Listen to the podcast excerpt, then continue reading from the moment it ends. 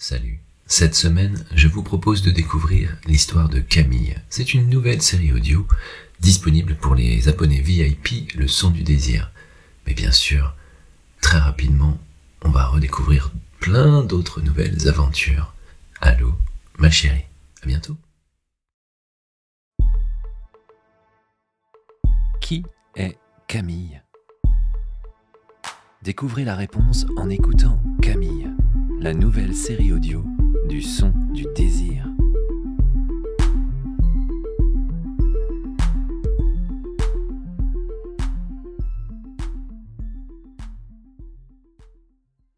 Quand on m'a foutu à la porte, j'ai serré les dents. D'abord, je me suis dit que c'était bien fait pour moi, que tout était de ma faute, que c'était la fin, ou alors le début de la fin. J'ai regardé mon père, qui ne m'a pas rendu mon regard. Tout mon corps tremblait. Son secrétaire particulier m'a escorté jusqu'à la grille de la villa Montmorency. Il semblait désolé. Jusqu'à ce jour, ce coin très privé du 16e arrondissement de Paris, ça avait été chez moi. À présent, ça ne l'était plus. Tout ça à cause d'une chanson, une histoire de musique, de course après un rêve. Et mon papa les rêves. Il n'y croit pas. Dans ma famille, c'est comme ça, ils sont pragmatiques.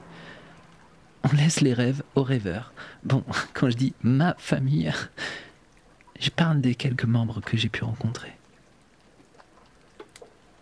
Parce que si ma famille est nombreuse, je n'ai pourtant jamais connu les frères et les sœurs de mon père. Ma mère est morte quand j'étais encore enfant. J'ai très peu de souvenirs d'elle. Ensuite, c'est mon père, seul, qui m'a élevé. Quand on croit que porter un nom à particules vous ouvre toutes les portes, on se trompe.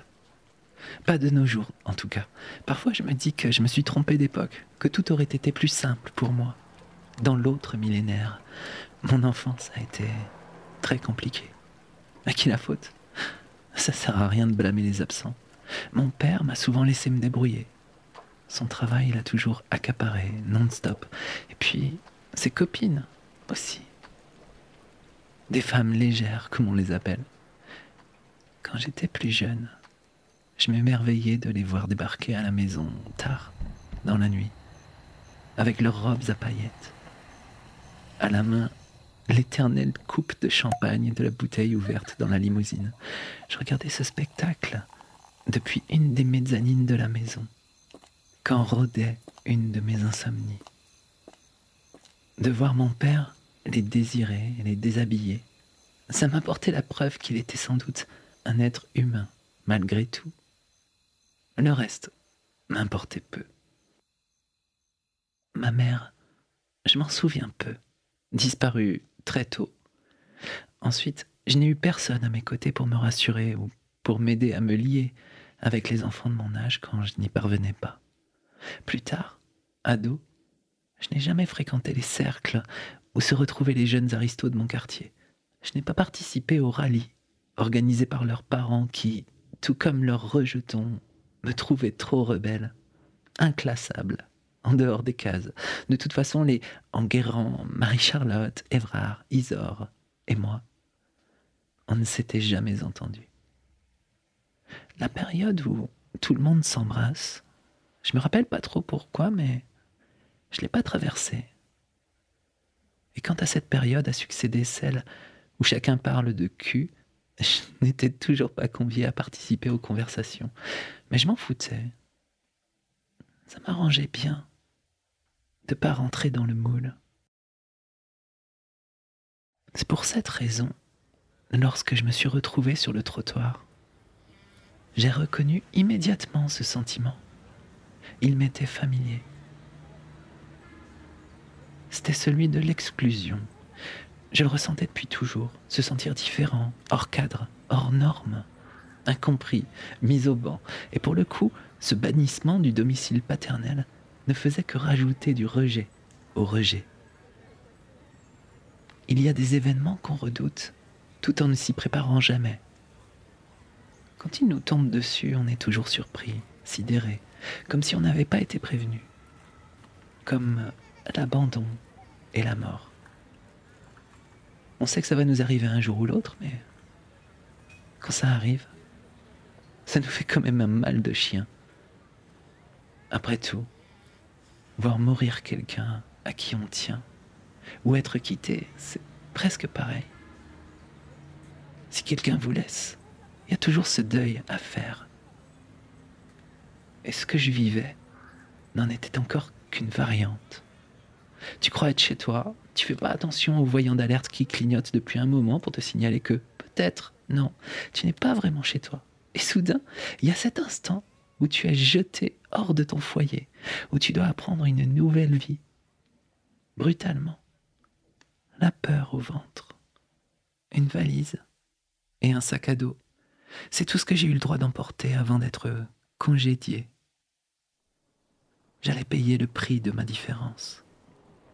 À croire que, riche ou pauvre, il y a des sujets qui mettent tout le monde d'accord. Celui qui sort légèrement du rang, faut s'en débarrasser.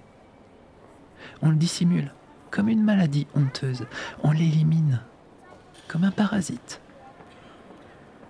C'est sans doute ce qu'a pensé mon père fatigué de ne pas réussir à me faire ressembler à tous ceux qui me montraient un exemple. Désolé, papa. Si à 20 ans, ceux de mon milieu savent déjà qui ils sont et qui ils vont devenir, moi pas. C'est raté. Moi, je n'en sais foutre rien. Ce que je sais en revanche, c'est la sensation de ce grand vide qui grandit en toi, qui t'empêche de respirer, de réfléchir, de te trouver, de te retrouver. Votre titre de transport est, vous, là. Un agent de la RATP m'a hurlé dans les oreilles. Ce vous, je le connais trop bien. C'est celui du mépris, celui du dédain, de l'inconsidération. Vous, la chose, vous, le truc bizarre, l'extraterrestre, c'est comme ça qu'on m'a appelé au collège. On dit un ou une extraterrestre. Grammaire neutre, espèce épicène, tout comme moi qui n'ai jamais trop su où me situer. Errer dans cette zone pas si grise me permet de vivre des histoires avec des personnes qui me plaisent, tout simplement. Et peu importe ce qu'on pense de mon genre, ambigu, de mon corps, androgyne, de mes goûts ambivalents, disons que je m'amuse d'une certaine fluidité dans laquelle je m'épanouis parfaitement, sans me poser trop de questions. Ai-je embrassé des hommes Oui. Des femmes? Oui aussi. Ai-je dormi dans les draps des deux sexes? Ai-je couché avec ceux qui ne s'en réclament d'aucun? Oui, naturellement. Et c'est ce naturellement qui ne passe pas. Ce serait risible si cela ne, ne m'arrachait pas les tripes quand j'y pense. Ai-je reçu du soutien de la part de mes proches? Absolument pas. Le paternel ne comprend pas cet état de fait. Pour lui, c'est impensable. C'est répugnant. Je suis l'image même de la déchéance. Et cerise sur le gâteau, je chante. Son enfant, un artiste. Inadmissible. Quand je lui ai avoué que j'allais bientôt passer à la télé dans un concours de chant, mon père s'est imaginé la scène sa progéniture, outrageusement maquillée, apparaissant sur le petit écran à une heure de grande écoute. Insupportable. D'ailleurs, il n'a pas supporté l'idée. C'est comme ça là que je me suis retrouvé en route pour Noisy-le-Grand. Pour ceux qui vivent euh, Villa-Montmorency, traverser Paris, c'est déjà la grande aventure. Alors, se rendre en banlieue, ça dépasse l'entendement. C'est tout à fait inconcevable. C'est pourtant bien là où je suis allé. Dans une maison squattée, où vit une des deux seules personnes qui m'ait tendu la main ces quelques dernières semaines. Livio. Et pourtant, chez lui, je n'y vais pas de gaieté de cœur. Chez Livio, d'habitude, je n'y vais pas. L'endroit où il habite, je ne savais même pas que ça existait. Ai-je déjà mentionné que c'était un squat sa maison? Ah oui. Quand je lui ai demandé l'adresse, il a eu l'air étonné, mais il n'a pas posé de questions. Peut-être parce que je pleurais trop au téléphone. Le caractère d'urgence a dû lui paraître évident. Ma vulnérabilité aussi. C'est un truc qui plaît à Livio, les gens vulnérables.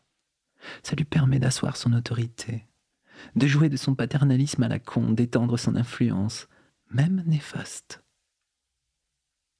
De lui, je connais les phrases qui font du bien et les caresses qui font mal. Celles qu'il donne comme celles qu'il réclame. Après tout, moi, le cul, je m'en fous. Mon corps aussi, je m'en fous. Ce n'est qu'une enveloppe. À cette loterie, j'ai eu le lot de consolation. Et pourtant, c'est ce qui l'excite, Livio. Un peu trop. La dernière fois que je l'ai vu, comme il m'avait donné quelques cachetons pour me détendre, et que j'avais rien pour payer, et même que je pensais que c'était cadeau, j'ai dû me mettre à genoux. Oh, pas longtemps. C'était drôle, même, quand j'y pense. Il voulait euh, simplement se caresser contre ma joue. Un truc de perve. Mais je m'étais juré ensuite d'éviter tout rapprochement avec lui, et puis il m'a envoyé plein de messages, un peu pour s'excuser, un peu pour m'expliquer qu'il était là pour moi, mais qu'il fallait que je suive certaines règles. C'est un gars comme ça, Livio. Il a besoin de contrôler. Freud doit avoir des théories là-dessus. Enfin, j'imagine. Je comprends rien au psy et à la psychanalyse. Après la mort de ma mère, quand j'avais 4 ans, j'ai vu un psychologue, puis un autre, puis un autre encore. Puis on a arrêté ces conneries. De toute façon, mon père n'avait pas le temps de me conduire à mes séances. Il avait ses copines. Je repensais à tout ça dans le RER A en direction de Marne-la-Vallée, entre une mère de famille déprimée et deux gars qui se filmaient pour TikTok. Faut être dingue pour filer chez un gars qu'on redoute autant qu'on l'aime. La faute n'a pas le choix. Je connais rien aux us et coutumes de ceux qui dorment sous les ponts et Livio est une des rares personnes qui puissent m'aider. Alors, même si j'ai pas tout à fait confiance, j'y vais. De toute façon, Célia n'a pas encore répondu. Elle ne me répond jamais de suite. Toujours un jour de délai. Je fais avec. Comme pour tout. Je m'adapte. Camille. Pour la suite, ne ratez pas le prochain épisode.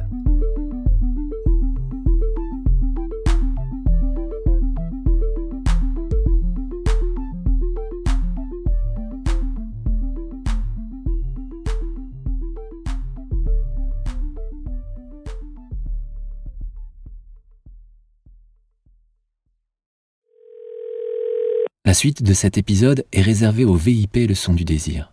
Pour vous abonner, c'est très simple. Rendez-vous sur leçondudésir.fr et laissez-vous guider. À tout de suite.